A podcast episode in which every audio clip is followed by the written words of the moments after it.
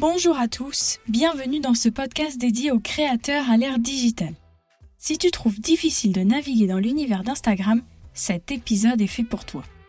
Dans le paysage actuel de la mode, ignorer les réseaux sociaux, en particulier Instagram, revient à naviguer à l'aveugle.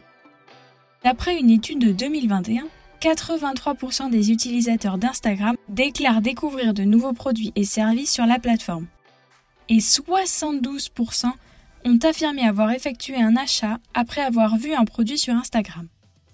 Quasiment 90% des utilisateurs suivent au moins une marque de mode, démontrant l'appétit énorme des consommateurs pour le contenu lié à la mode. Dans un monde où le digital est roi, tu l'auras bien compris, si tu négliges ces plateformes, tu laisses de côté des opportunités en or de connecter, d'engager et de vendre à une audience mondiale. Dans ce podcast, je t'embarque avec moi au travers des blocages, problèmes que rencontrent les créateurs. Allez, c'est parti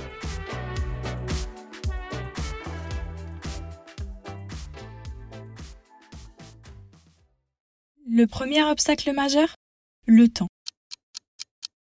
Eh oui, tu te demandes souvent comment gérer une marque tout en restant actif sur Instagram, n'est-ce pas? Eh bien, mon conseil serait la planification. Elle est cruciale. Un calendrier de contenu t'assure une présence régulière, pertinente et qui répond aux attentes de ta communauté. Produire rapidement sans compromettre la qualité est vital. Recycle ton contenu, utilise des modèles sur Canva et d'autres plateformes. Utilise des images gratuites comme sur Unsplash. Un brainstorming rapide et des outils de transcription peuvent transformer tes idées en contenu. Rappelle-toi, équilibre, rapidité et excellence sont cruciaux.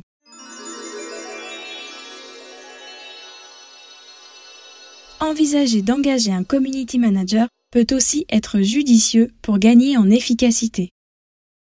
Cela te permettra de te concentrer sur tes points forts comme la création et d'assurer la croissance sereine de ton activité.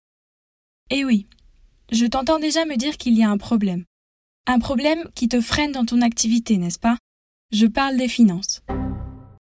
Mon premier conseil, si le côté financier t'effraie, est de faire un plan financier.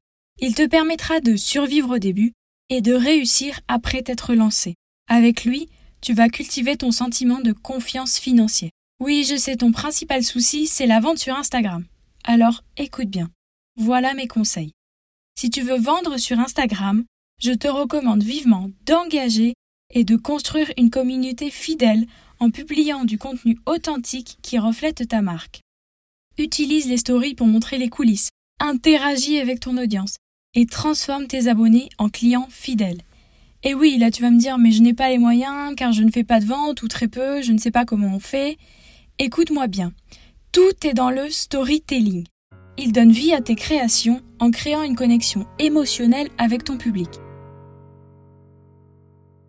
Plein d'autres actions peuvent être faites comme utiliser Instagram pour le networking, rejoindre des groupes, participer à des challenges et interagir pour construire des relations solides. Maximise ton impact avec une bonne stratégie et de la créativité. Propose des offres exclusives, collabore avec d'autres créateurs ou d'autres marques et intègre la technique du FOMO. Qu'est-ce que c'est? La technique du FOMO fait sentir à ta cible qu'elle manque quelque chose à ne pas acheter ton produit. Cela va les pousser à l'engagement. Et mon dernier conseil, n'hésite pas à te faire accompagner pour comprendre en détail comment réussir tes ventes et soulager ta charge de travail. Plus tu te fais accompagner, plus tu apportes une valeur ajoutée à ton entreprise. Nous arrivons à ton dernier problème, la communication. Je comprends que tu te sens bloqué. Et oui, tu le sais, les réseaux sociaux sont essentiels aujourd'hui. Ils sont gratuits et fonctionnent comme des vitrines. Modifier la vitrine de ton magasin, c'est-à-dire ton compte Instagram, est nécessaire presque tous les jours. Alors n'aie plus peur, montre qui tu es, exprime-toi, sois authentique, invite ta communauté dans le processus créatif, surmonte le syndrome de l'imposteur en développant un discours opposé et un mantra pour repousser ses sentiments négatifs. Et voilà, chers créateurs et passionnés de mode, nous arrivons à la fin de notre voyage d'aujourd'hui. J'espère que tu as aimé mes conseils.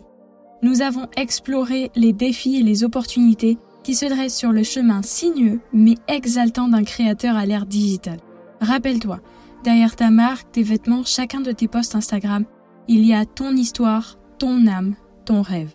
Tu n'es pas seulement un créateur de mode, tu es un narrateur, une narratrice d'histoire, une architecte d'émotions, une inspiratrice de tendance. Je sais que les doutes peuvent s'insinuer et les obstacles peuvent sembler insurmontables, mais n'oublie jamais pourquoi tu as commencé. N'oublie jamais la première esquisse, le premier coup de ciseau, le premier vêtement terminé.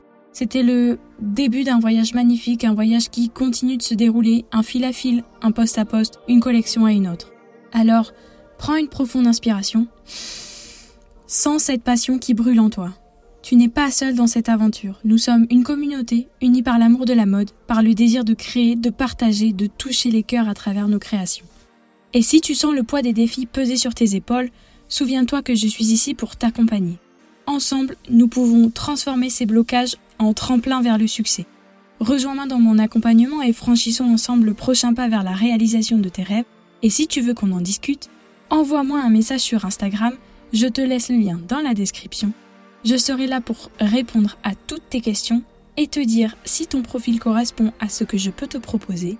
Hâte d'échanger avec toi c'est sur ces mots que je te laisse. Prends soin de toi, de ton art et continue à briller.